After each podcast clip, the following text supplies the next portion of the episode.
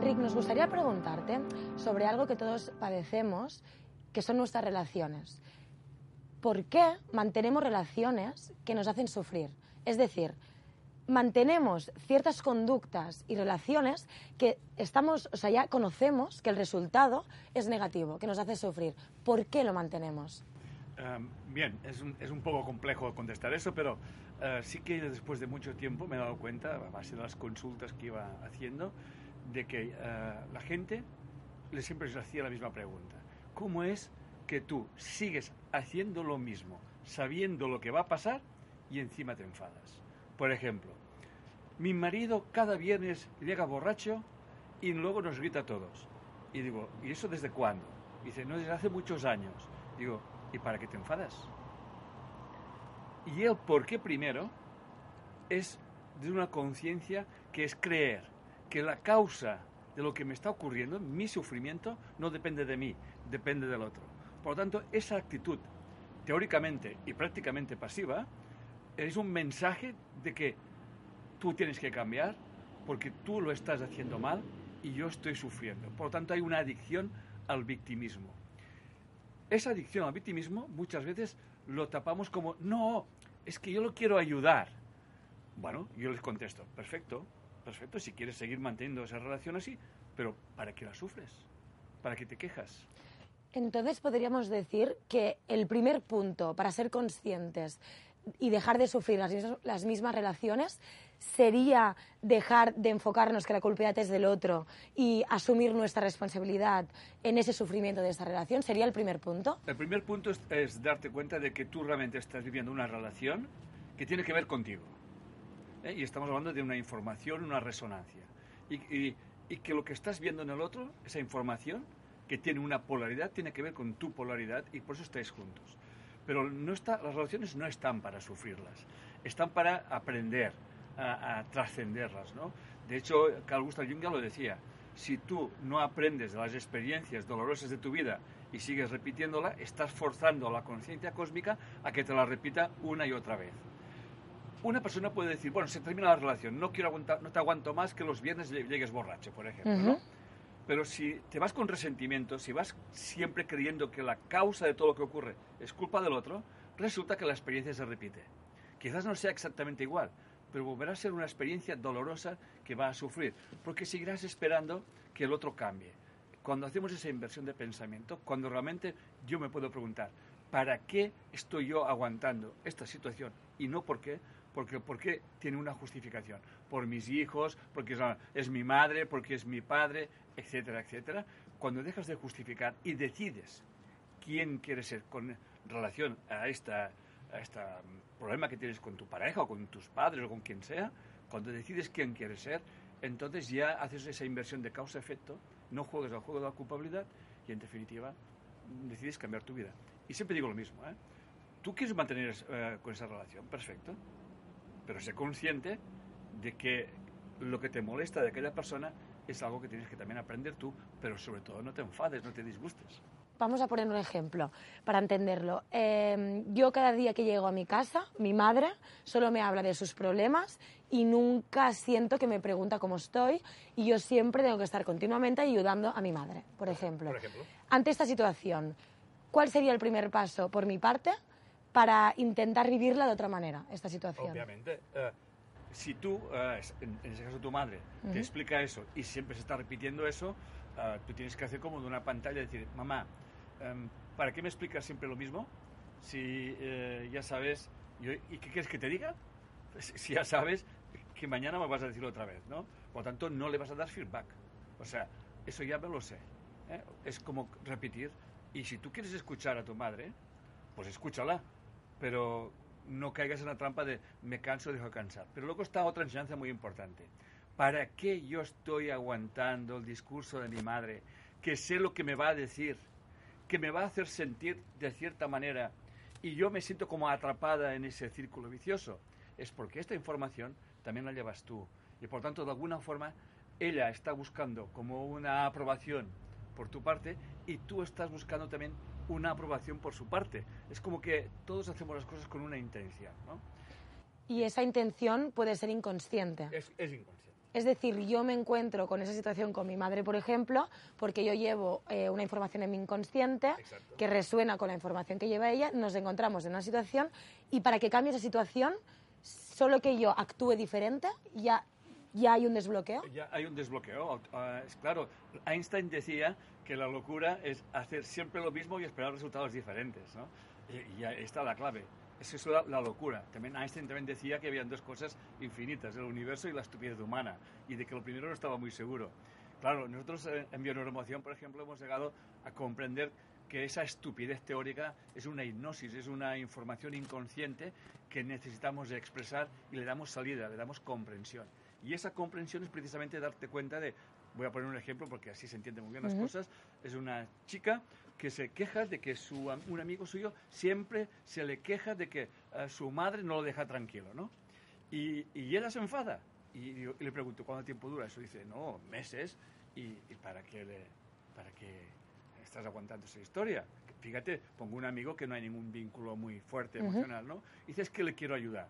Digo, bueno, a mí me parece muy bien que lo quieres ayudar. Lo que no entiendo es que te enfades. Ahí está la historia. O sea, yo entiendo bien que tú lo quieres ayudar, pero lo que no entiendo es que te enfades. Porque si te enfadas es que eso tiene que ver contigo. Por tanto, ¿qué pasa con tu madre? Le dije yo. Y entonces se me quedó mirando y me dijo, me pasa exactamente lo mismo. Digo, ahí está, ahí está. O sea, le vais la misma información. Por eso a ti te molesta. Porque para tu inconsciente resuena la información, el conflicto que tú tienes con tu madre. El espejo de la vida te lo refleja en el problema que tiene aquella persona con su madre, ¿no? Uno porque se siente atrapado y tú porque tu madre nunca te ha hecho caso. Y entonces cuando la persona comprende eso, me puede decir, ¿y ahora qué? Digo, puedes seguir escuchando a tu amigo y hablarlo, pero lo vas a hablar de otra manera, lo vas a experimentar de otra manera y ya verás que se va a producir cambio. Cambio puede ser que no hables más de eso o sencillamente que hasta él tome una decisión en, en- en esa relación, ¿no? Pero sin culpabilidad ni victimismo. Entonces podríamos decir que lo más importante para cambiar una relación que nos hace sufrir, primero es em, tomar conciencia internamente Correcto. y luego, o sea, no, dep- no dependería tanto entonces de un cambio conductual. No, el cambio conductual si no es con conciencia no sirve para nada, no sirve de Vale. nada. Eh, no, me voy de, de mi marido porque es borracho, lo que me hace, me pega, me hace sufrir, pero no, no aprendo la, la- la parte que, la que yo tengo que integrar, ¿no? Y voy a repetir una experiencia que no va a ser exactamente la misma, ¿no? Yo ahora me recuerdo de un caso de una señora que me venía de que, que siempre se encontraba hombres que eran, ah, tenían problemas con la bebida y la, maltrataban, ¿no? Y, yo le dije, pues no pienses que realmente todos los hombres son así. Digo, esa es una información que tiene que venir de tu familia. Dice, bueno, es que mi padre bebía, maltrataba a mi madre y también me pegaba a mí. Pues para tu inconsciente, tú repites esas, esas historias no para sufrirlas, sino para realmente comprender que la desvalorización que tiene tu padre, que se expresa de esa manera, tú también la tienes. Y por tanto, el, pr- el- el amor empieza por uno mismo. Y el amor en ese caso sería el respeto que te debes a ti y en el momento que te respetas, respetas al otro. O sea, decir o saber decir no en un momento determinado, hasta aquí hemos llegado, es un acto de amor hacia ti y hacia el otro. Porque si no, como también nos diría Carl Gustav Jung, la víctima y el victimario, si la víctima aguanta la situación, se convierte en victimario y el victimario en víctima. Es como una, una adicción mutua, ¿no? Es como que sin ti, no puedo vivir sin ti, pero ni contigo ni sin ti, ¿no? Esto que dices es muy importante porque hemos escuchado muchísimas veces muchas personas que expresan, es que me cuesta muchísimo, por ejemplo, cuando mi padre me pide ayuda, em, decir que no, porque es mi padre. De algún modo me siento obligado a ayudarlo porque, porque soy su hija, es mi padre. Entonces, ¿qué podríamos pensar o qué recursos podríamos em, usar para respetarnos, como decías ahora, desde ese amor propio? y a la vez sentir que lo estamos respetando al otro. ¿Cómo, cómo podemos gestionar es- ese momento que tan, tan dificultoso puede ser? Bien, cuando el demandante, Ujú, sea quien sea, es, eh, es- siempre está haciendo lo mismo ujú. y tú reaccionas lo mismo, eso está bloqueado. Eso es demencia. Esa sería la estupidez de Einstein, de Einstein, ¿no? ¿Para qué estás haciendo lo mismo?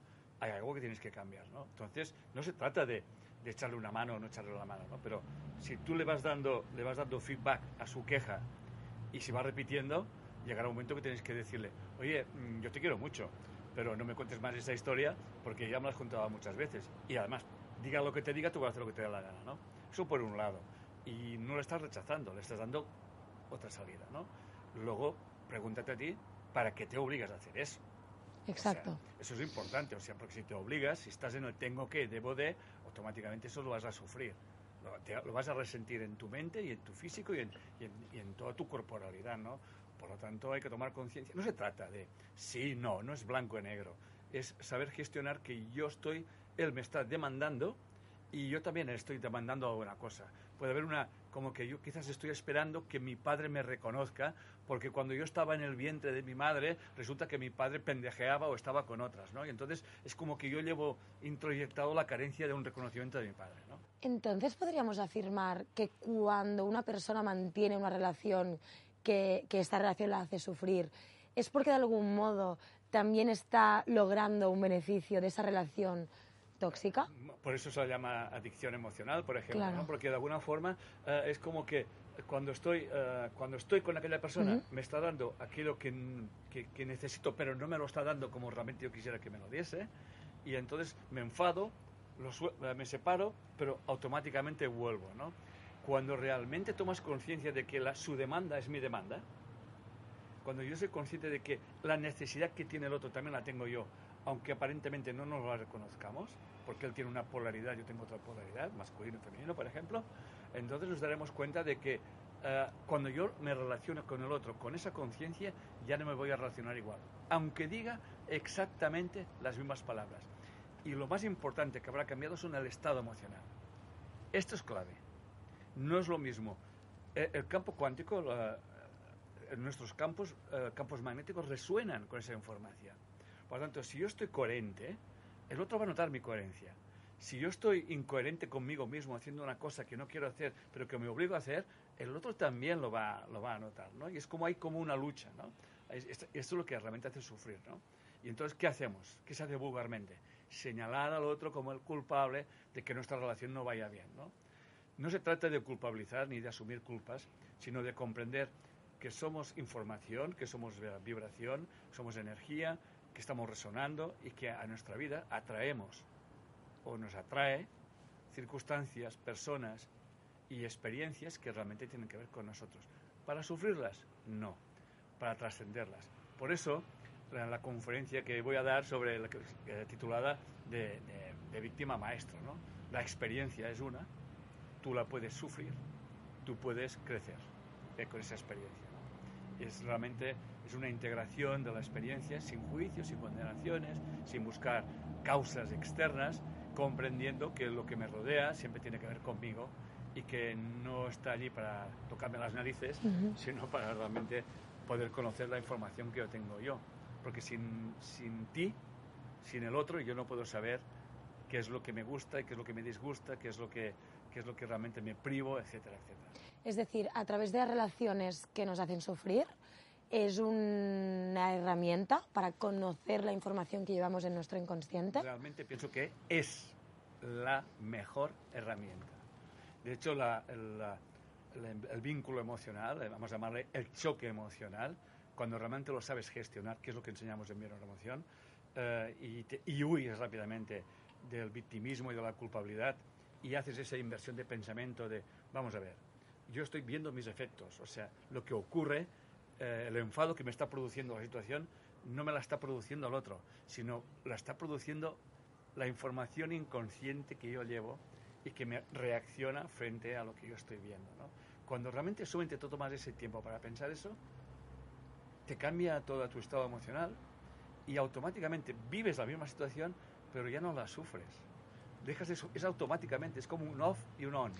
Eso que dices me parece muy interesante porque muchas veces muchas personas tienden a, cuando se encuentran en una situación de una situación, de una relación que les hace sufrir, tienden a evitarla, ¿no? Entonces me parece muy interesante esto que nos comentas porque de algún modo eh, sería cuando estamos ante una relación que nos hace sufrir, podemos estar ahí, quedarnos ahí, pero aplicar las técnicas y los recursos que nos estás diciendo, vivirla de una manera distinta, ¿no? Y luego lo que tenga que ser, será puede haber una transformación de la relación, que nadie piense que haciendo eso entonces mi marido cambiará. Que, por ejemplo, que me lo han preguntado, digo, va a cambiar la relación. ¿Cómo va a cambiar? Yo no lo sé. Pero quizás un día os miréis a los ojos y os deis las gracias y cada uno seguirá por su vida, ¿no? Que eso realmente es lo que importa. Ah, Las, las relaciones, como todo en la vida, empiezan y tienen que terminar, eso está clarísimo, ¿no? El problema es cuando, cómo, cómo empiezan y cómo terminan, ¿no? Y aquí está la importancia. Que tú puedes ser una relación, cuando ya no juegas el juego de la culpabilidad, automáticamente ya no hablas del otro como si fuera el culpable, cambia tu diálogo, cambia tu forma de expresar la situación y puedes decir cosas, mira, con eso que estás haciendo como que no me siento cómoda y, y no, y no me gusta, ¿no? Y no, por tu culpa yo soy desgraciada, que, soy- que es muy diferente, ¿no? Entonces, claro, el otro puede seguir haciendo lo mismo, pero entonces tú ya tienes que tener claro una cosa. Si cambias el mensaje, cambias tu conducta, cambias tu forma de ver y entender las cosas, y el otro sigue estando allí, pues al final uno tiene que tomar una decisión, la que sea. Pero siempre desde un estado de paz, de tranquilidad, de equilibrio emocional y de aprendizaje. O sea, he aprendido esa relación que tenía que enseñarme algo, que es la pregunta que siempre nos tendríamos que hacer. ¿Qué he aprendido yo de esta relación? Y luego, con lo que he aprendido, obviamente, mm, proyectarla en otros tipos de relaciones que obviamente serán diferentes. Es decir, la clave para gestionar las relaciones que nos hacen sufrir sería tomar conciencia y tomárselo como una oportunidad de aprender sobre Exacto. nosotros mismos. Siempre lo mismo. Si, si, si alguien te da una torta, mira, yo siempre digo que la primera torta te, no te la esperas, ¿no? Y hasta puedes, hasta puedes perdonar, ¿no? Bueno, pero si te da dos, eso lo decía un gran maestro judío, si te da dos, eso ya es tendencia, prepárate para la tercera, ¿no? Y si te da tres y cuatro, entonces pregúntate para qué estoy aguantando eso. Y entonces surge la mente justificativa, etcétera, etcétera, pero no es la, la mente justificativa está soportada por creencias inconscientes de programas inconscientes que hemos heredado de nuestros ancestros, que en muchos de los casos mamá ha tenido que aguantar situaciones de mucho estrés o quizás abandono, por ejemplo, mamá ha sido abandonada o la abuela ha sido abandonada por su marido, ha habido un gran sufrimiento por la falta de, de un hombre en la familia y ella y la, hija, la nieta o la hija, aguanta cualquier relación antes de quedarse sola porque quedarse sola es un gran sufrimiento. Cuando alguien comprende eso, es como que ya lo ve de forma diferente, ¿no?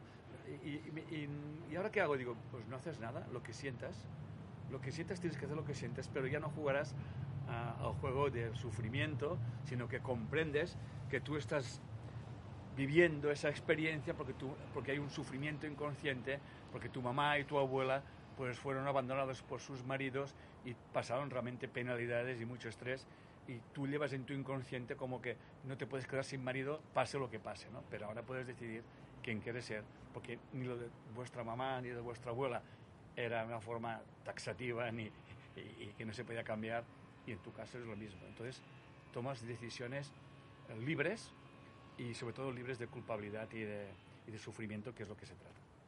Es decir, podríamos concluir que eh, heredamos a patrones relacionales de nuestra familia y la- el primer paso y la clave sería tomar conciencia de que hemos heredado esos patrones, ¿no? Eso es muy importante. En, en las relaciones interpersonales es- realmente es la, es la gran escuela y la gran maestría, ¿no? Porque eh, básicamente todos los problemas entre las personas, no poder tener hijos o querer tenerlos, eh, tienen que ver siempre con esa información inconsciente que heredamos de, de nuestros padres, ¿no? Eh, por ejemplo, hay mujeres que, que no quieren tener hijos y no saben por qué, ¿no? Y se encuentran con maridos que tampoco los quieren tener. Obviamente es muy biológico y muy natural no es, ¿no? Pero luego indagando un poquito vemos que eh, pues la madre tuvo hijos que de un hombre que, que- que no lo quería para nada, que había violencia, y en fin, eh, vemos mucho estrés y mucho sacrificio. Por eso yo diría, para, para concluir, ¿no?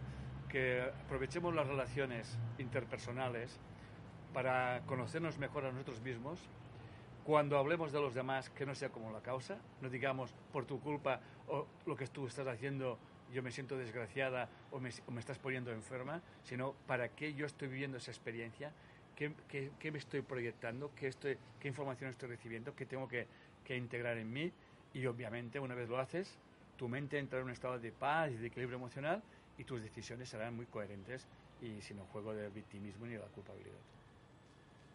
Muchas gracias, Enric. A ti y hasta la próxima.